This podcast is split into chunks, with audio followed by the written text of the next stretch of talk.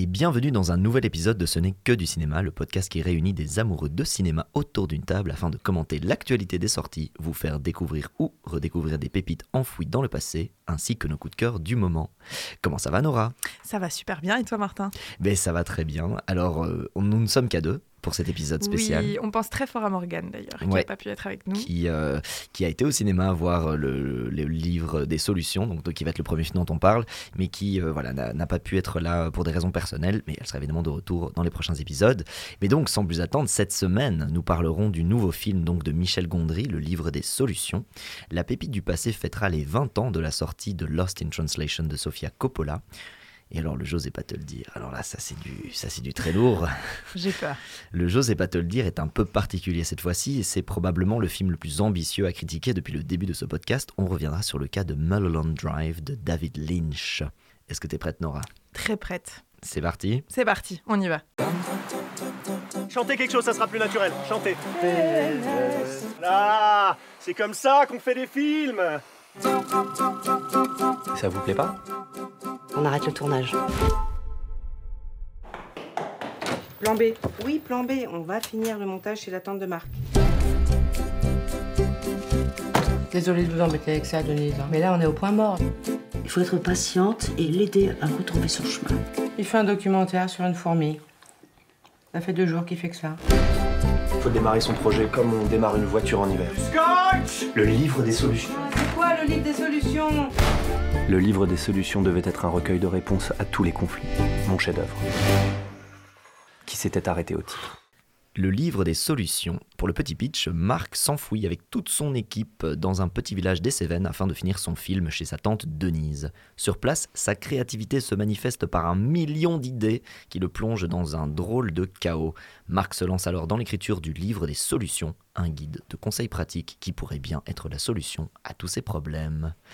Alors, pour peu de petits contextes, on est allé le voir ensemble au cinéma Palace, qui est un petit cinéma indépendant à Bruxelles.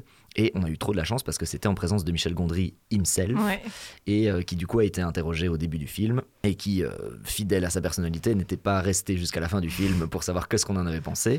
Mais en tout cas, c'était super intéressant de le voir. Moi, je l'avais jamais euh, vraiment vu, jamais rencontré. Je savais pas que c'était un gars extrêmement timide, mais extrêmement balèze. Et du coup, on a vu ensemble le film. Toi, qu'est-ce que tu as pensé de ce livre des solutions, donc avec Pierre Ninet et notamment Blanche Gardin? Eh ben, j'ai beaucoup aimé le film, j'ai trouvé que c'était très très drôle. Alors Michel Gondry, on le connaît surtout, enfin moi je le connaissais surtout via le, le film qu'il avait réalisé donc en 2004, Eternal Sunshine of the Spotless Mind, qui est incroyable.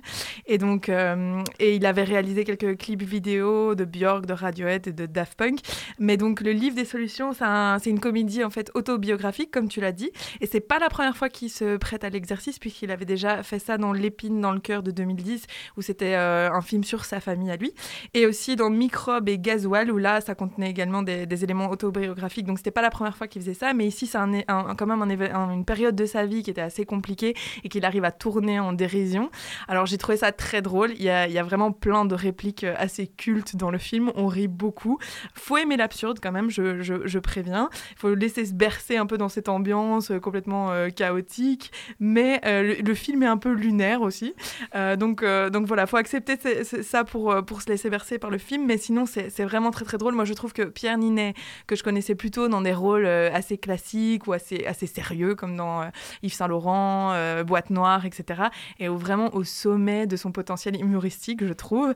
Euh, il est excellent, le timing, enfin c'est très subtilement joué finalement parce que c'est un rôle très compliqué, je trouve. Bah t'imagines déjà quand t'es l'acteur et que tu dois te mettre dans le rôle de la vie du réalisateur, genre hyper casse-gueule. Déjà l'exercice est très casse-gueule parce que ça doit être assez impressionnant et puis c'est tourné aussi dans le village de Michel Gondry, dans la maison de sa tante où sa tante a vécu, etc. Donc vraiment ils ont remis euh, vraiment le décor aussi de la vie de Michel Gondry. Donc ça, doit être difficile, ça devait être un exercice difficile. Mais Pierre Ninet est incroyable. Moi, je l'ai découvert vraiment sous un autre jour, même si on avait pu euh, voir Pierre Ninet dans des séries telles que La Flamme, Le Flambeau. On avait déjà compris qu'il y avait un bon potentiel comique. Mais là, vraiment, il se libère et il joue ça. Euh, c'est à la fois touchant, énervant. Enfin, c'est un peu plein de choses à la fois. Et il y a des scènes euh, absolument incroyables euh, dans, ce film qui sont à mourir de rire. Donc moi, j'ai beaucoup aimé, je me suis vraiment laissé porter. Et euh, ça faisait quand même huit ans que Michel Gontier n'avait pas réalisé de film. Donc là, c'est un retour, je trouve, presque au sommet, parce que ce, ce, film est très très chouette à, à voir et à suivre. Tout à fait, retour fracassant. As trop bien fait de dire que c'est à la fois touchant et, et, énervant. Ce que j'adore, c'est que ce film, c'est vraiment un gars qui visiblement, c'est basé sur sa vraie vie, donc il y aurait cette, c'est pour la réalisation d'un film qu'il a fait dans la, dans la vraie vie. Et l'écume des jours. C'est ça, et, visiblement on voit une des premières scènes, c'est vraiment il arrête de prendre son traitement, mais on sait bien qu'un traitement, d'ailleurs sa tante lui dit, ça ne se fait pas comme ça, on jette pas juste toutes les pilules dans une toilette, il faut un petit peu décélérer gentiment, il faut genre vraiment faire ça petit à petit.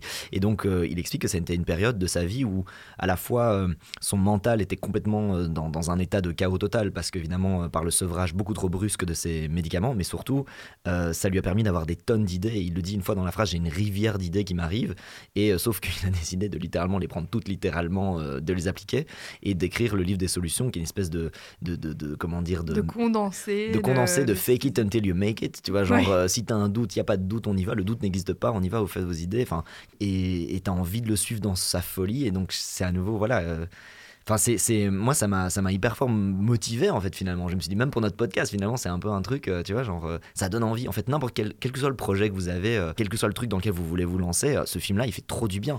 En fait, Parce que le gars n'a peur de rien. En fait, il a, c'est comme si la peur était supprimé de l'équation. Quoi. Le mec, il va juste faire ce qu'il veut, même si c'est débile. Oui, il y a Mais aucun génial, filtre. En fait. Il y a aucun filtre. Il suit absolument ses envies et en effet toutes les idées un peu folles qui lui traversent l'esprit. Et c'est ce que j'ai trouvé très beau dans ce film aussi. C'est un peu ce, cette ode à l'élan créatif finalement. Et donc, euh, c'est donc totalement ça. À la fois, ça ravage un petit peu tout sur son passage et euh, pour l'entourage, c'est compliqué. D'ailleurs, c'est sublimement joué par, euh, je trouve d'ailleurs Blanche Gardin par exemple, en monteuse qui a une patience dingue et qui le soutient. Et en effet, son assistant aussi qui voilà, supporte un petit peu toutes ces lubies et qui se réveille à 3 h du matin pour l'aider. Mais c'est vraiment ce, ouais, cette, cette, ode à la création et un peu à la folie. Et il y a un petit peu les deux. C'est-à-dire ce que coûte l'élan créatif. Ça, c'est Pierre Ninet qui le disait aussi dans une interview, que c'était intéressant dans ce film d'aborder ça. Ce que coûte l'élan créatif, ce que, ça, ce, que ça, ce que ça engendre aussi comme, comme problème et comme, comme challenge au niveau mental, hein, au niveau de la santé mentale? Il, décrit un peu ça comme si c'était une tempête sous un crâne, ce film. Euh, mais à la fois toute la beauté que ça génère et toute la magie aussi. Donc euh, cette scène de l'orchestre, euh, voilà, si vous, si vous allez voir le film, pensez-y, c'est une, scène réelle. Euh, ça s'est vraiment passé. Bah, c'est dans le trailer, on peut le dire, mais en gros, il connaît rien à la musique, il se pointe et il dit genre, vous allez mimer mon corps, quoi. Vous, vous allez interpréter mon corps. Donc le mec commence à bouger, il bouge ses fesses et t'as vraiment un gars avec la contrebasse qui fait genre... qui suit les, fesses, les fesses, de, Pierre Ninet, du coup. Non mais c'est dans le trailer, donc c'est pas un spoil, mais c'est juste, voilà, c'est à l'image du film, quoi. C'est genre, le gars a des idées et dans, et une de ces, je sais plus, c'est le chapitre 1 ou le chapitre 2 de son livre des solutions. C'est genre, euh, si je ne sais pas faire, fais et tu apprendras en faisant. Oui, et c'est une super belle leçon de vie parce qu'on est quand même vraiment arrêté euh, tout le temps par. Euh, ben, c'est l'anti-syndrome de l'imposteur. Exactement. Ah, mais c'est vrai, c'est bien dit. C'est exactement ça. Et du coup, ça fait énormément de bien parce qu'on est tellement, voilà, on est tellement arrêté dans notre vie, on se crée des obstacles nous-mêmes. Est-ce que je suis assez bon pour faire ceci ou faire cela Que vont penser les autres Et là, c'est vraiment un peu une libération de tout ça, quoi. On y va, on teste toutes les idées. Donc, ça fait du bien. C'est un peu un vent de fraîcheur, je trouve, euh, ce film euh, qui fait du bien au moral. Et puis on rit beaucoup. Moi, j'ai beaucoup ri. Hyper voilà. il hilarant. Et, et, je crois que Gondry l'avait dit dans, son interview au début, quand, enfin au début, euh, donc au Palace, quand, on l'a vu, il disait c'est pas évident, mais, mais ce qui est en même temps, c'est un film sur lequel j'ai un regard aussi vachement décalé. Donc c'est-à-dire, oui, c'est une partie de ma vie, mais c'est une partie de ma vie où, dans le film, il injecte aussi une forme de, de troisième degré, c'est-à-dire qu'il il se rend compte qu'il y a dû y avoir des scènes absurdes, et objectivement, il a dû générer des trucs absurdes. Du coup, il en met une surcouche d'humour, ce qui rend le film bah, en fait hyper digeste parce que ça aurait pu il y, a un monde parallèle dans lequel ce film est un film sur la maladie mentale tu vois sur quelque chose de très lourd et qui pourrait être beaucoup beaucoup moins drôle avec plutôt des disputes. Enfin il y en a quelques-unes euh, où vraiment euh, voilà le personnage principal manque carrément de respect aux gens autour de lui et, que ça devient un petit peu plus sombre. Mhm. mais en même temps voilà ça reste ça reste léger parce que lui a décidé d'en faire une espèce de, regard décalé sur ça et, ça rend le film hyper facile à regarder qui est vraiment drôle. Pierre Ninet est dans un one man show total quoi. Donc euh, et c'est hyper chouette. Mais en même temps ça touche à des choses un peu sensibles de, de, de maladie mentale et de, de, voilà de d'incompréhension d'univers un peu où tu es tout seul dans ta tête comme tu dis une tempête dans un crâne. Oui c'est ça. Et donc de toute façon c'est aussi euh, du coup une reconnaissance un petit peu et euh, une compréhension de des maladies mentales ou en tout cas des, périodes difficiles qu'on peut traverser dans la vie. Mais c'est vrai que je te rejoins dans le sens où pour moi Pierre Ninet porte le film vraiment à bout de bras Euh, avec un autre acteur, je suis pas sûre que ça serait passé comme ça. On aurait pu passer complètement à côté du film. Et, là, c'est tellement finement joué, c'est tellement parfaitement joué, que, vraiment sur toute la longueur, Pierre Ninet est incroyable. Juste pour Pierre Ninet, faut aller voir le film parce que lui, voilà, il, il porte ce film à bout de bras. Quoi. Il est incroyable. Et n'oubliez pas que vous n'êtes pas vraiment un homme tant que vous n'avez pas construit une chaise. Tout à fait, pour ceux qui ont la rêve et qui ont déjà.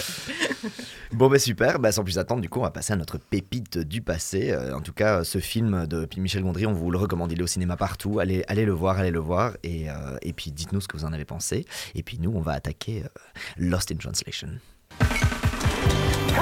Can you keep a secret? I'm trying to organize a prison break. We'd have to first get out of this bar, then the city, and then the country. Are you in or you out? I'm in. Howdy, I'm Bob.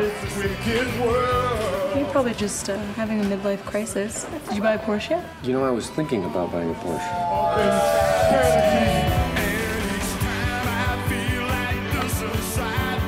I just don't know what I'm supposed to be. You'll figure that out. The more you know who you are and what you want, the less you let things upset you. Lost in Translation. Alors pour le petit pitch, Bob Harris, acteur sur le déclin, se rend à Tokyo afin de tourner un spot publicitaire. Charlotte, une jeune américaine fraîchement diplômée, accompagne son mari, photographe de mode. Lost in Translation, c'est l'histoire de leur rencontre.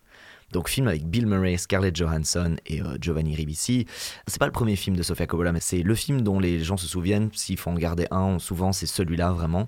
Donc pile 20 ans qu'il a été fait. Il coûtait 4 millions, il en a rapporté 120, donc euh, Hmm. bon petit strike.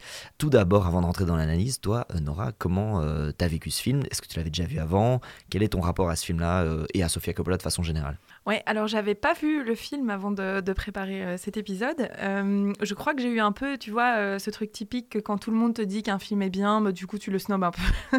donc peut-être c'est ça qui s'est passé. Puis j'avais vu d'autres films de Sofia Coppola, donc c'est le troisième film qu'elle a fait. J'avais adoré Virgin Suicide. Du coup je trouve ça bien de l'avoir vu en étant plus âgée, parce que je trouve que c'est un film étonnamment assez mature de Sofia Coppola et que ça aborde des thématiques quand même très adultes sur la solitude, sur la routine, euh, le temps qui passe, les frustrations qu'on peut avoir euh, pour euh, mille choses, son travail, son couple, etc. Donc je trouve que ce sont des thèmes à, à aborder plus, plus tard en fait. Donc je suis contente de l'avoir vu à, à ce stade-ci de ma vie. C'est vraiment intéressant ce film parce que j'ai l'impression que c'est vraiment comme une bonne bouteille de vin, ça mature mieux avec le temps. Mhm. C'est-à-dire que c'était, je pense, super bien en 2003, c'est clair. C'est pour ça qu'il y a eu une nomination, triple nomination pour Sofia Coppola, genre euh, euh, pour l'écriture, pour la réalisation. Ouais, Et, ça a et- eu le meilleur, donc l'Oscar du meilleur scénario original et le César du meilleur film étranger quand même.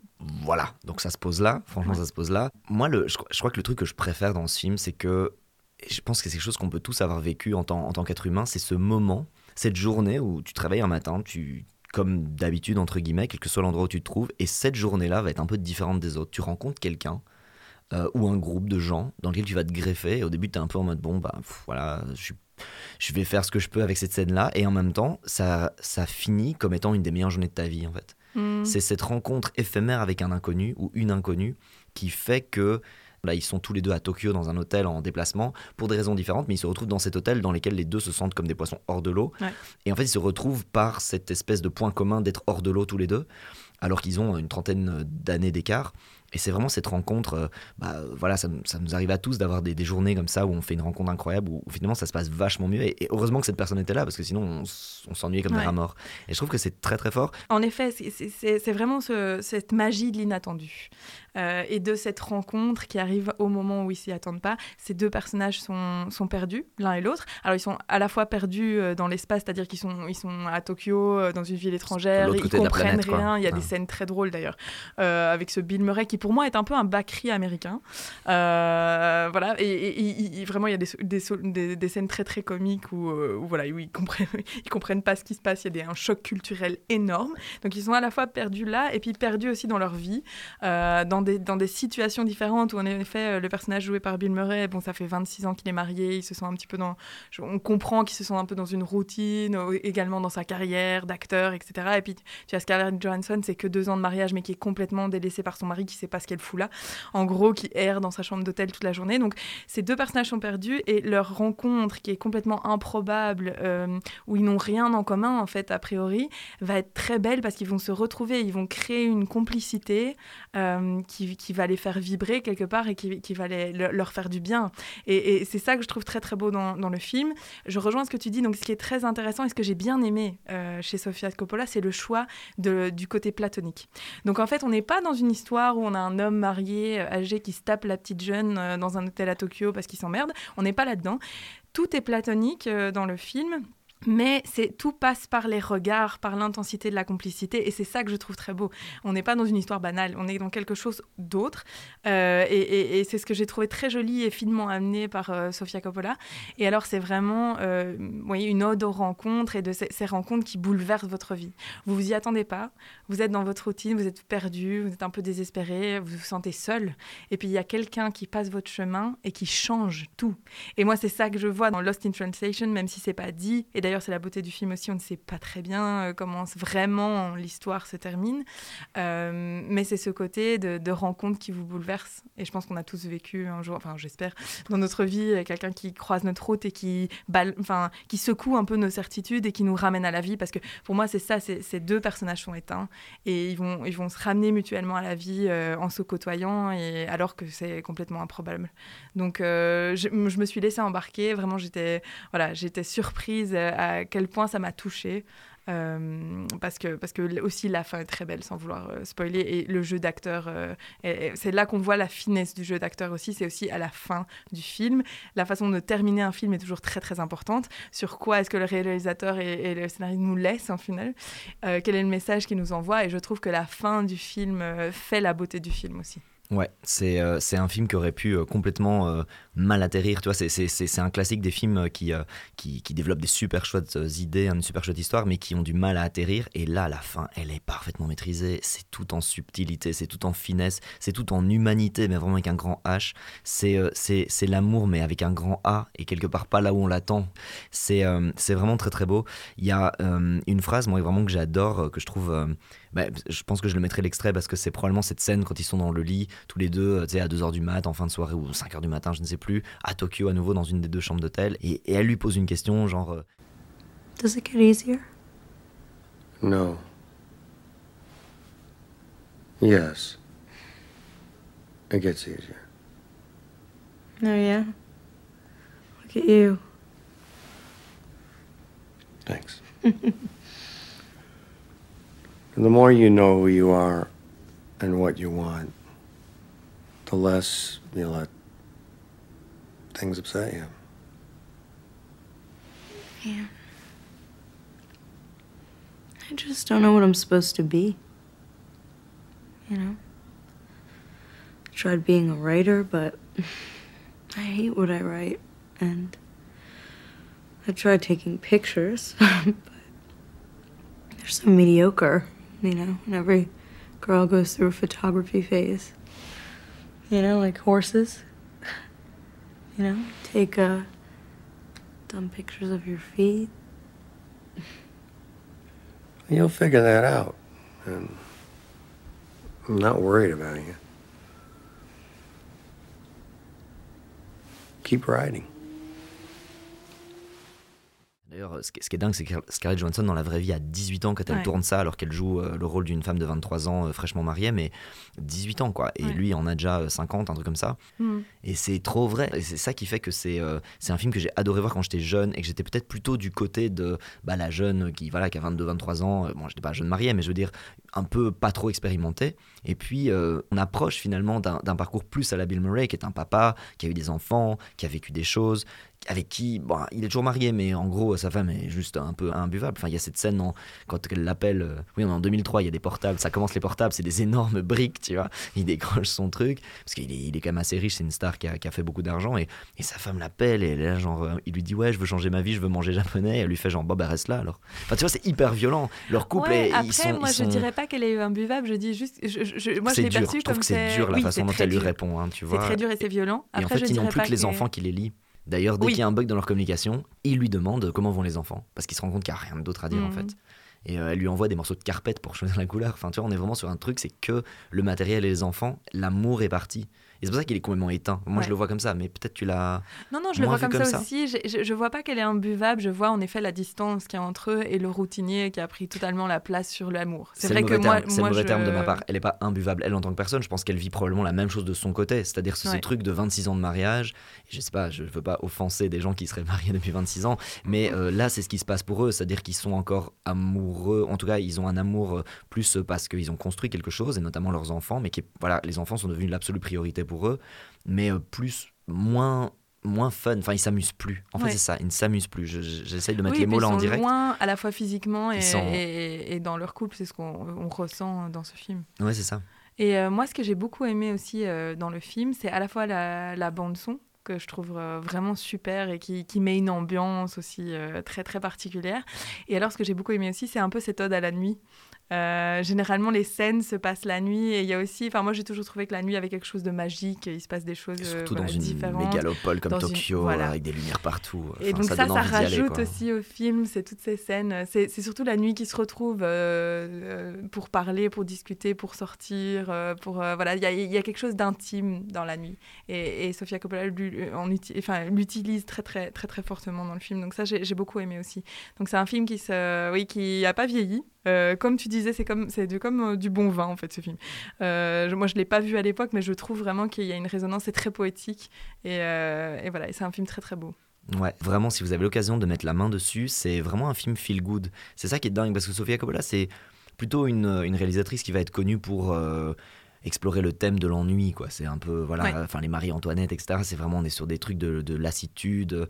Des, c'est souvent des personnes qui seraient privilégiées, mais qui s'ennuient malgré tout le, le fait que, que n'ont besoin de rien. Enfin, que- enfin d'un terme. D'un point de vue matériel, c'est un peu ça le message. Elles ont besoin de rien, mais euh, l'essentiel n'est pas là.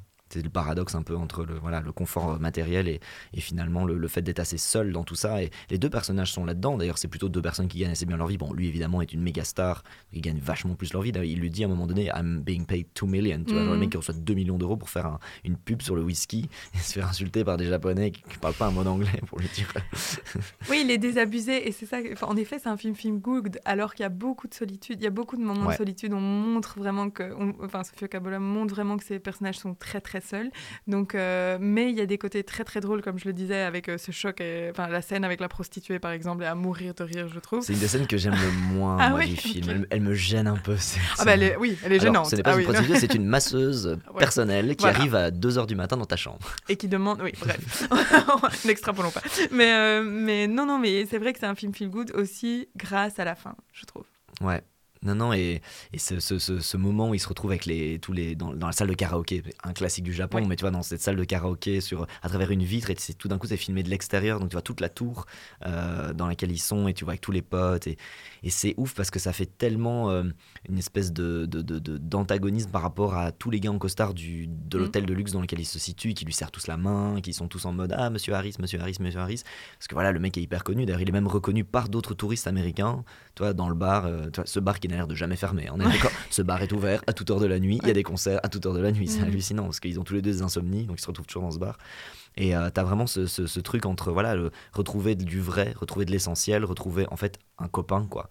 J'ai l'impression qu'avec notre vie, plus tu passes les années, moins c'est facile de se faire un copain ou une copine, tu vois. Ouais, et même. c'est quelque chose qui moi m'a touché trop fort, c'est cette espèce de truc comme à la cour de récré finalement, ils se disent bonjour presque comme des copains en cours de récré, c'est juste qu'ils ont l'âge et la différence d'âge, etc. Et malgré tout, ces deux âmes ont envie de se voir, les deux âmes ont envie de passer du temps ensemble, et c'est jamais euh, gênant, c'est jamais... euh, Il y, a, y a- y a de l'amour évidemment, on sent qu'il y a quand même de l'ordre d'un voilà de quelque chose qui sera jamais un couple, mais de l'ordre de l'amour. Mais c'est même pas important de mettre une étiquette dessus. C'est juste deux âmes qui ont envie de se de jouer ensemble en fait vraiment.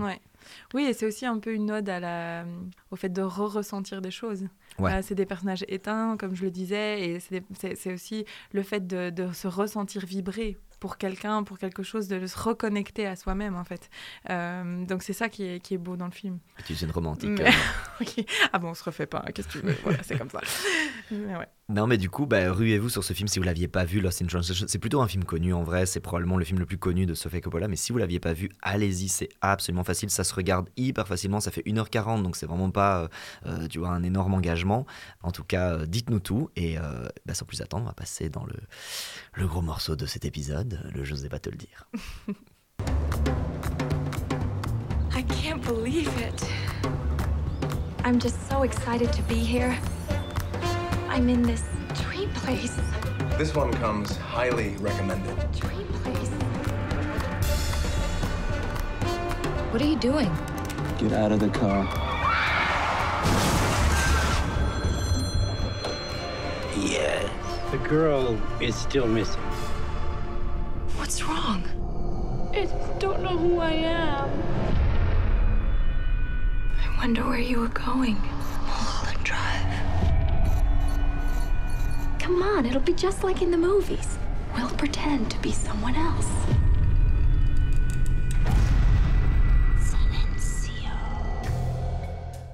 Les amis, il y a quelque chose qu'on n'osait pas vous dire, mais Nora n'aime pas Mulholland Drive, qui est pourtant considéré probablement comme l'œuvre la plus aboutie et la plus réussie de notre ami David Lynch.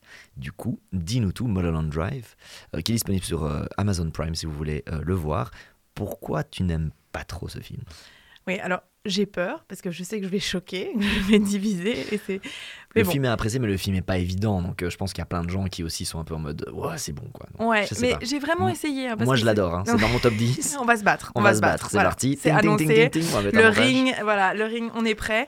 On est prêt, oui, oui. Bah écoute, j'ai vraiment essayé. C'était la deuxième fois que je le voyais. Euh, je me suis mis dedans. euh, j'ai j'ai vraiment essayé de, de profiter du film et tout ça. Mais je n'arrive pas du tout à rentrer dans l'univers de David Lynch. Ça ne passe pas. Alors j'avais lu quelque part en effet que le cinéma de David Lynch, c'est pas un cinéma tellement de récit, mais c'est plutôt un cinéma d'expérience. Je suis d'accord. Donc en, en regardant le film, c'est vrai que c'est une expérience globale, mais c'est une expérience que je n'ai pas aimée du tout. Mais c'est une mauvaise expérience. c'est une mauvaise expérience pour moi. Alors oui, il y en a qui diront que je n'ai pas fait l'effort, que j'ai pas compris le génie euh, du cinéaste, etc. Je veux bien tout entendre, mais le truc, c'est que moi, je me suis vraiment ennuyée euh, comme un rat mort pendant deux heures. Euh, donc quand même la grosse partie du film. J'ai commencé à rentrer dedans, en effet, euh, au niveau de la cassure euh, narrative, voilà, la différence entre le rêve et la réalité, que j'ai trouvé pas mal. Mais sinon, euh, pour moi, le cinéma, ça doit quand même rester, enfin, un film doit quand même rester agréable à regarder, ou en tout cas, on doit aimer l'expérience que c'est, même si c'est choquant, troublant, euh, dérangeant, tout ce que tu veux. Euh, et ici, j'ai vraiment, euh, voilà, toute la première partie du film, j'ai trouvé ça, ça faux, difficile. Enfin, je, vraiment, je, n'arrivais pas à rentrer dedans. Il y avait beaucoup de scènes absurdes, ça se tenait pas. Enfin, voilà, je, n'arrivais pas à rentrer dans l'univers du tout du cinéaste.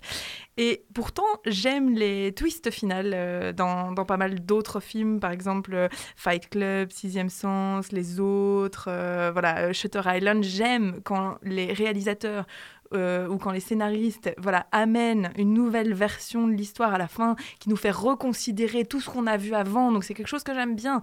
Mais là, vraiment, euh, le passage est trop difficile. C'est-à-dire que vraiment, les deux heures de film, je, n'ai pas réussi à rentrer dedans. Je me suis vraiment ennuyée et je, n'aime pas euh, l'ambiance euh, de Mulholland Drive. Par exemple, moi, dès, la première scène du film où on a ces couples qui dansent sur une espèce de fond mauve atroce avec, pendant toute la première partie du film, une musique semi-électronique. J'ai lu que David Lynch s'investissait pas mal dans la musique du film d'ailleurs. Euh, voilà, je, je- je- n'aime pas du tout quoi. Donc je, je comprends, je comprends que c'est en effet un processus narratif super intéressant qu'on peut euh, kiffer à mort, lire toutes les explications du film, ce que ça a voulu dire, euh, quelles sont les, enfin quelle est l'histoire réelle derrière le film, etc. Après pour moi. Ça reste un peu de l'autosatisfaction intellectuelle, pour pas dire masturbation intellectuelle, hein, clairement. Oh, comme tu y vas, comme tu y Et vas. voilà, et pour moi, s'il faut que je passe 35 recherches Google, deux vidéos YouTube d'explications sur qu'a voulu dire, machin, voilà, ça, ça me perd. Donc je sais que, que voilà, je, je suis passée à côté. Et d'ailleurs, j'avais lu aussi que, donc il faut savoir qu'il y a quand même une vidéo YouTube euh, d'un documentaire qui s'est Retour à Mulholland Drive, qui euh, vise euh, à expliquer un petit peu le film. Et j'ai appris là-dedans qu'une semaine après la sortie du film, David Lynch avait sorti les 10 clés destinées à comprendre le film. Donc voilà, à partir du moment où il faut en effet des clés pour comprendre ce que le film a voulu dire, etc., moi ça m'a perdu. Je peux comprendre le, le plaisir qu'on en retire à chercher la symbolique, etc. Mais moi, je, je n'ai pas aimé l'ambiance et j'ai pas aimé l'univers en fait. Donc, désolé, Martin, je sais que je te brise le cœur en disant ça. Non, moi, c'est. Alors, je dois vous avouer que depuis que j'ai replongé dans Mulholland Drive pour préparer la, la chronique, euh, je suis tombé dans le, le trou du Le lapin gouffre. blanc, Alice au Pays des Merveilles. Je suis obsédé. Je suis obsédé par tout ça. J'ai regardé des tonnes et des tonnes d'analyses. J'ai regardé le film extrêmement attentivement deux fois pour euh, retout comprendre, alors que je l'avais déjà vu à l'époque. Euh, donc, c'est ma quatrième fois, quatrième visionnage. Euh, j'ai vu d'autres films, du coup, de David Lynch, notamment Le Lost Highway, dont on parlera un petit peu plus tard dans, dans les coups de cœur. Mais Mulholland Drive, c'est obsédant. C'est obsédant. De toute façon, le, le- le cinéma de David Lynch, c'est obsédant. Pourquoi? Parce que c'est le genre de cinéma dont les scènes ne sont pas dans le bon ordre. Première Mm. difficulté. Il y a une dimension où tout ce que tu vois est potentiellement un rêve, donc n'est pas la réalité. Donc il y a deuxième dimension, est-ce que c'est un rêve? Est-ce que c'est vraiment arrivé? Donc c'est vraiment un Rubik's Cube le truc. Et en troisième, il y a euh, vraiment genre, euh, et si c'est un rêve, de qui est-ce le rêve? Mm. chaque personnage est potentiellement euh, quelqu'un qui imagine ça ou qui vit ça. Est-ce que les personnages qu'on voit sont réels, etc., etc. Donc il y a une espèce de triple dimension. C'est un petit peu comme si vous achetiez une boîte de puzzle et que vous n'aviez pas toutes les pièces dedans et que c'était fait exprès. Et que du coup, quand vous essayez de recomposer ce puzzle, vous aviez euh, bah, plein de pièces qui vous manquent et que c'était à vous de recréer ces pièces-là. Ça veut dire qu'il y a autant de pièces réinventées que de spectateurs qui vont voir le film. Et euh, malgré tout, c'est pas satisfaisant. Parce qu'en Mhm. fait, et c'est ça qui est terrible dans ce film, c'est que, et dans beaucoup de films de Lynch, il fait exprès de donner trop peu de scènes. Il y a, il y a trop peu de scènes. Il y a des personnages qui n'apparaissent que dans une scène. Des personnages qui ont l'air importants, genre Ouais. les deux flics par exemple. Ça, ça commence sur un accident euh, sur Mulholland Drive justement, un accident de voiture. Et il y a deux flics qu'on ne voit qu'une fois pour l'enquête. Donc c'est pas un film d'enquête. Il y a euh, un tueur euh, à gages qui apparaît que deux fois, dont une scène où ça part en vrille complètement. C'est trop peu d'éléments pour euh, pouvoir être satisfaisant. Et ça, ça rend fou. Mm. Ça rend fou parce que malgré tout, il y a des indices. Malgré tout, il y a une signification. Malgré tout, d'ailleurs, tu le disais, les 10 clés que David Lynch a, a, a sorties, et c'est dans la version DVD. Donc, dans le DVD, sur la jaquette, vous avez écrit euh, les 10 indices et qui euh, sont vraiment bien faits. C'est une carte au trésor, le truc. Donc, c'est obsédant. Parce que même si vous avez la grille de lecture, même si vous aviez compris, il y a encore des éléments qui peuvent ouvrir encore et questionner l'interprétation que vous allez avoir du film. Donc moi au début j'étais persuadé d'avoir bon voilà le- la compréhension du film telle qu'elle a été euh, communément admise euh, à sa sortie en 2001, donc euh, que 1h40 de film, donc la première grosse grosse partie, tu disais 2 heures, mais c'est 1h40 exactement de film avant le passage vers la réalité, qui est en fait un espèce de rêve euh, de ce que c'est de réussir à Hollywood. C'est cette euh, jeune comédienne Betty, et la scène où tu disais de danse au début, bah, c'est vraiment, voilà, elle a gagné un concours de danse quand elle Oui, mais au Canada. Ça, tu l'as et compris c'est parce ça. que tu as lu des choses Non, après. non, pas du tout. Elle le dit. Elle le dit dans, dans la scène Ouais. où, elle, où elle est dans le banquet à la fin dans la villa. Oui, et elle dit à, voilà. à la toute fin. Mais au début, oui, oui, t'es c'est ça. Et donc c'est ce rêve américain, mais ce Hollywood dream euh, de réussir. Et le film va nous montrer euh, que toute cette partie rêvée finalement, c'est ce qu'elle s'imaginait que de à quoi devrait ressembler la réussite à Hollywood. Et puis, donc 1h40, il reste à ce stade-là 35 minutes de film, Mhm. parce que le film fait 2h15, et les 35 dernières minutes, c'est what really happened. Yeah. C'est quoi la situation dans laquelle elle est maintenant? Finalement, ce n'est pas le succès qu'elle a escompté, etc. etc. Mais donc ça, c'est la, la version facile de la lecture. Mais il y a énormément d'autres éléments, euh, notamment voilà qui est cette la femme sans nom, hein, c'est la brunette euh, euh, qui est jouée par Laura Haring. Euh, qui est-elle? Est-ce que c'est une euh, allégorie de la, de, la, de la blonde aussi, parce qu'il y a une brune et une blonde globalement, donc de Naomi Watts? Est-ce que c'est une vraie personne? Est-ce qu'elle a vraiment existé? Est-ce qu'elle est rêvée? Quelle est sa carrière à elle? Parce que voilà, il y a plein d'actrices. En fait, c'est un rêve dans un rêve dans un rêve. C'est-à-dire que il y a une réalité tout au-dessus, il y a une première dimension de rêve, et puis il y a une deuxième dimension de rêve parce que les deux personnages, donc brune et blonde, ont deux noms. Donc c'est soit Rita, soit Mhm. Camélia pour la brunette, c'est soit Diane, soit Betty pour la blonde. Et donc en fait, c'est un peu comme Inception, il y a des couches de rêve. Mais tout ça, c'est effectivement, tu as raison de le dire, tu le comprends pas à la première euh, vision du film. Tu dois le voir deux, trois, quatre fois, tu dois avoir des analyses. Et malgré tout, comme je l'ai dit dès le début, il n'y a pas assez de pièces du puzzle. Mhm. Donc en fait, il y aura jamais un moment où vous aurez complètement, de façon absolument certaine et irréfutable, la clé. La clé. Et ça, oui, c'est une, certaine conception excitant, du cinéma. Mais ça rend l'expérience bizarre, effectivement. Bah, c'est une certaine conception, ça dépend ce qu'on aime quand on va voir un film. Mais moi, je crois, tu vois, pour, euh, je crois j'aime bien chercher justement les significations. Il y a d'autres films que je, que je Tu vois, citais, Inception avec la petite toupie à la fin. Inception, etc. ça. Où on, cherche la, Island, ouais. certifi- la, la signification et où est le rêve, où est la réalité. Ou, enfin, voilà. Shutter Island est génial pour ça, euh, sur la fin, de, où tu te- enfin, voilà. Mais euh, ici, je pense aussi que le problème pour moi, c'est que l'histoire ne m'a pas assez touchée pour que j'ai envie de creuser. Tu vois Je pense que on reste dans quelque chose un peu. euh, hum, faux un peu je sais pas oui donc il y a cette passion en effet entre, ces deux femmes mais l'histoire n'est pas assez prenante pour moi pas assez touchante, pas assez pour, pour me donner envie, tu vois, d'avoir ce truc que tu as toi, d'aller chercher les explications, de regarder. Et c'est pour ça que je pense que je passe à côté de ce, ce film-là, qui m'a pas touchée et que cette euh, même cette voilà cette histoire assez euh, tragique ne m'a pas ne m'a pas suffisamment touchée pour aller chercher plus loin. Je trouve ça très intéressant. En effet, quand il y a eu les cassures, les 35 dernières minutes du film, c'est ce que je préfère en fait dans Oui, c'est un peu la bouffée d'oxygène parce qu'après Ouais. 1h40 On comprend quelque d'incompréhension, chose. on nous donne un petit peu quelque chose, mais comme dans un, dans un thriller, Voilà. dans un film à suspense, et heureusement qu'il y a cette partie-là, parce que sinon on se dit, mais c'est. Ouais, mais truc faut attendre quoi. Et je sais pas si toi, au premier visionnage ou au deuxième, Ah, est-ce C'était que très tu dur as le apprécié le film Hyper dur. Non, non, le premier Ouais, visionnage, j'ai pas bien aimé. C'est vrai que ça, c'est peut-être quelque chose à dire pour, le- pour les auditeurs, auditrices. Premier visionnage, moi, j'étais genre, mais qu'est-ce que je regarde quoi C'est vraiment, genre, c'est quoi ce truc? Il y a des petits indices, il y a des petites. Voilà, il y a une boîte bleue, il y a des clés, il y a des choses qui apparaissent, il y a des cendriers, il faut repérer des choses, voilà. Mais euh, c'est c'est Cluedo, le truc. Oui, voilà. Donc la brune si l'a fait avec le chandelier dans la, dans la salle de Ouais. bain, quoi. Si vous aimez l'énigmatique, en tout cas, euh, ce film est sans doute pour vous. Mais c'est vrai que c'est voilà, il faut il faut aimer creuser, il faut aimer revoir un film plusieurs fois euh, et un peu se laisser prendre comme Martin s'est laissé prendre, Ah, mais- manifestement dans le gouffre euh, voilà de- du cinéma de David Lynch et des explications potentielles de qu'est-ce que j'ai vu en fait. Ah, mais franchement, Qu'est-ce donne- que je viens de voir Je ne sais pas, je ne comprends rien.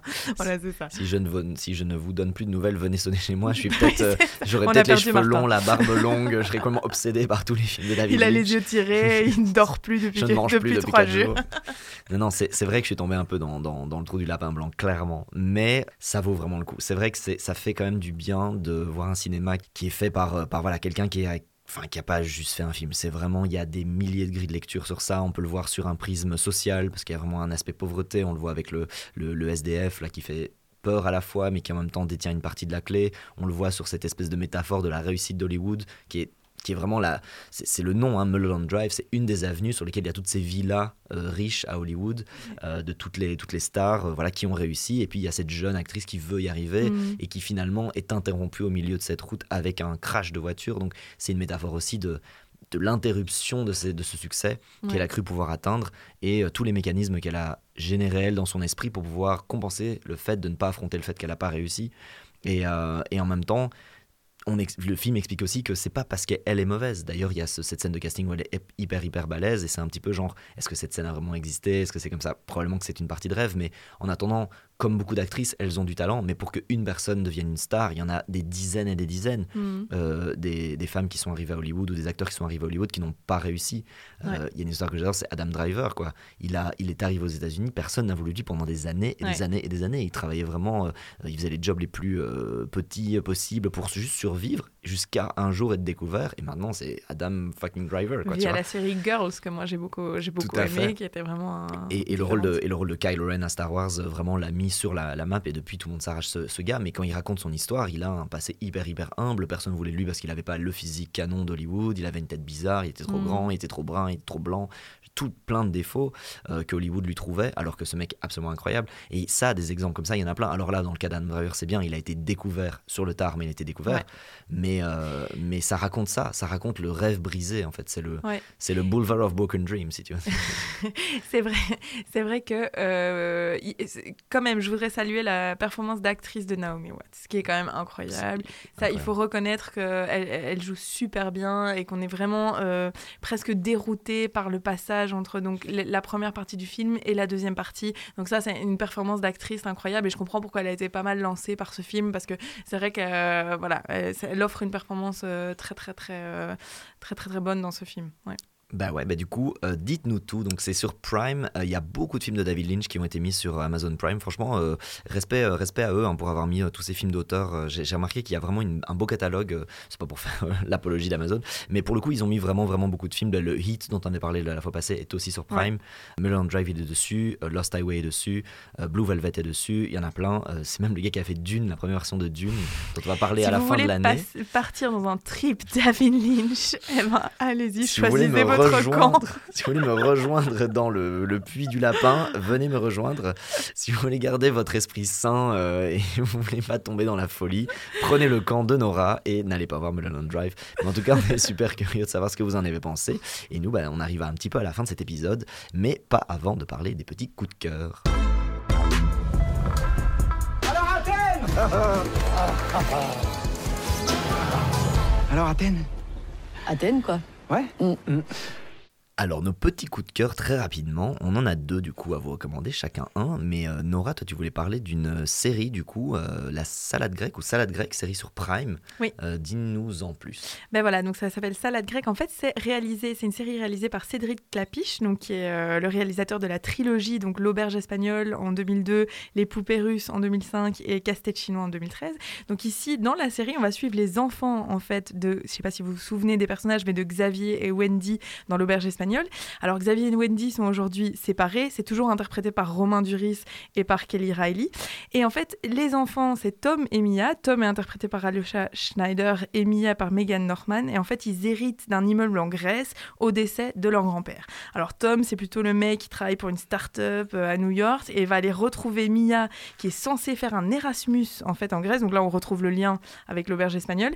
Mais il se rend compte qu'elle est activiste pour la défense des droits des réfugiés, qu'elle vit dans un squat, etc. Donc ça va être un peu le clash entre les deux euh, frères et sœurs. Et en fait, c'est super intéressant parce que Cédric Clapiche a travaillé avec des jeunes euh, scénaristes pour euh, en fait être confronté à bah, c'est quoi la jeunesse d'aujourd'hui? Parce que lui qui avait fait l'auberge espagnole, les débuts de l'Erasmus, et, et c'est lui qui a dit aussi donc l'Europe d'aujourd'hui c'est celle du Brexit, celle du doute, celle de la remise en question du rapport à l'environnement, etc. Donc c'est très sympa à regarder, j'ai trouvé ça assez moderne.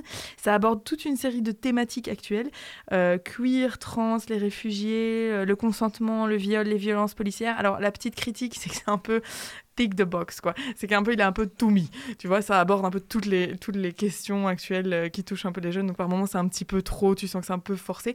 Mais pour le reste c'est une série hyper euh, moderne, c'est un petit peu un vent d'air frais et c'est une suite très intéressante en fait à l'auberge espagnole. C'est quoi l'Europe aujourd'hui et c'est quoi l'Europe pour les jeunes aujourd'hui? J'ai trouvé ça très très sympa. Donc je recommande. Mais ouais, j'en ai, je l'ai pas encore vu moi, mais j'ai entendu beaucoup beaucoup de, de retours positifs sur Salade Grecque, donc euh, série disponible sur Prime. Euh, donc euh, allez-y, euh, foncez, foncez, foncez, et dites-nous ce que vous en avez pensé. Moi de mon côté, bah du coup je suis toujours dans mon trou du lapin de David Lynch, donc euh, comme j'en ai vu Est-ce plusieurs pour va-t-il en sortir que- J'espère que j'irai mieux la semaine prochaine. non non mais donc j'ai- je vous recommande Lost Highway, donc 1997, c'est donc le premier de la trilogie de Los Angeles. Lost Highway, c'est encore plus difficile à euh, comprendre en termes de scénario, qu'est-ce qui s'est vraiment passé que Mulholland Drive. C'est moins euh, riche en événements, c'est moins riche en indices. Il n'y a pas 10 clés pour comprendre le film. Je suis encore perplexe, mais j'ai vraiment passé un excellent moment. C'est, ça m'a happé du, du début à la fin. Il y a une façon de, euh, des acteurs euh, et des actrices de, de- de parler qui est complètement hypnotisant, comme dans un rêve, et notamment la performance de Patricia Arquette qui est mais phénoménale, qui joue deux rôles dans le film. Euh, enfin, est-ce qu'elle joue deux rôles Est-ce qu'elle joue un rôle Je ne sais toujours pas. Euh, mais c'est juste incroyable. Disponible sur Prime absolument librement. Euh, à la base, c'est bêtement l'histoire d'un homicide, donc un couple qu'on observe dès le début du film, et puis tout d'un coup, ben, le gars est arrêté parce qu'on a retrouvé sa femme complètement démembrée, en sang, et, et c'est évident que c'est lui, ils sont tout seuls, donc il n'y a personne d'autre qui l'a fait. Et puis il se retrouve en prison, et voilà, ça- là on est 15 minutes dans le film, et puis il se passe des tonnes de choses, vraiment des tonnes de choses. Une partie qui part euh, en, en mode vraiment onirique, parce que c'est vraiment un des thèmes de David Lynch, c'est le rêve. C'est dingue parce qu'en fait, quand on a fait le tour des films, on se dit, mais si ça se trouve, tout ce que je viens de voir n'est euh, pas réel. Et d'un autre côté, il a raison, parce que c'est comme Magritte chez nous en Belgique, genre, ceci n'est pas réel, ceci n'est pas un film, ceci, enfin, ceci est un film, et ceci n'est pas la réalité. On a perdu Martin. On a On perdu a, Martin, définitivement perdu Martin. Va falloir le Envoyer de récupérer l'aide, pour les films de suivants. envoyer de l'aide urgemment. non, mais c'est vraiment très, très, très, très bien. Lost Highway, ça m'a complètement euh, hanté à nouveau. Je suis encore en train d'essayer de comprendre ce qui s'est passé. Euh, pour moi, ça parle de, de sirène, voilà. Mais euh, J'ai pas vu venir celle-là. J'ai pas vu venir. Ok, tu m'as presque donné envie de le voir, mais euh, je Ça me parle méfie. de, de sirène, mais la, la sirène telle qu'on l'avait dans l'Iliade et l'Odyssée, c'est-à-dire ces créatures qui sont à la fois très belles et qui sont en fait des femmes fatales. À nouveau, il adore faire du, du- du roman noir et des films noirs, donc il y a un aspect comme ça. Pour moi, c'est les sirènes. Mais euh, dans deux semaines, on en reparle si je suis toujours dans mon trou et je vous en dis plus. Non, mais vraiment, ça, ça arrête. De toute façon, David Lynch, c'est du très très bon. Si c'est votre euh, style, vraiment, allez-y, foncez. Euh, vous passerez certainement pas un mauvais moment, mais par contre, ça risque de vous ouvrir plus de questions que de solutions. Mais du coup, c'est le moment de retrouver notre livre des solutions. La boucle est bouclée. pour comprendre le cinéma de David Lynch. Ok, bah sur cette boucle bouclée, du coup, bah merci de nous avoir écoutés, merci euh, euh, d'avoir euh, été là à nouveau une nouvelle fois pour, pour écouter cet épisode. Et puis n'hésitez pas si ça vous a plu à en parler autour de vous, Euh, c'est hyper important pour nous, ça nous permet euh, bah, déjà de nous donner plein de force et plein de, de courage pour continuer. Et puis sur Instagram, donc ce n'est que du cinéma, à nous dire ce que vous avez pensé du podcast, à nous envoyer des petits commentaires. Surtout là, on a fait une line-up de films qui, franchement, à mon avis, il n'y aura pas une seule personne qui aura les mêmes analyses et les mêmes euh, ressentis sur ces films. Donc n'hésitez pas à nous dire. Et puis nous, on se retrouve euh, super bientôt. À tout bientôt, Nora. À très bientôt. Ciao, ciao.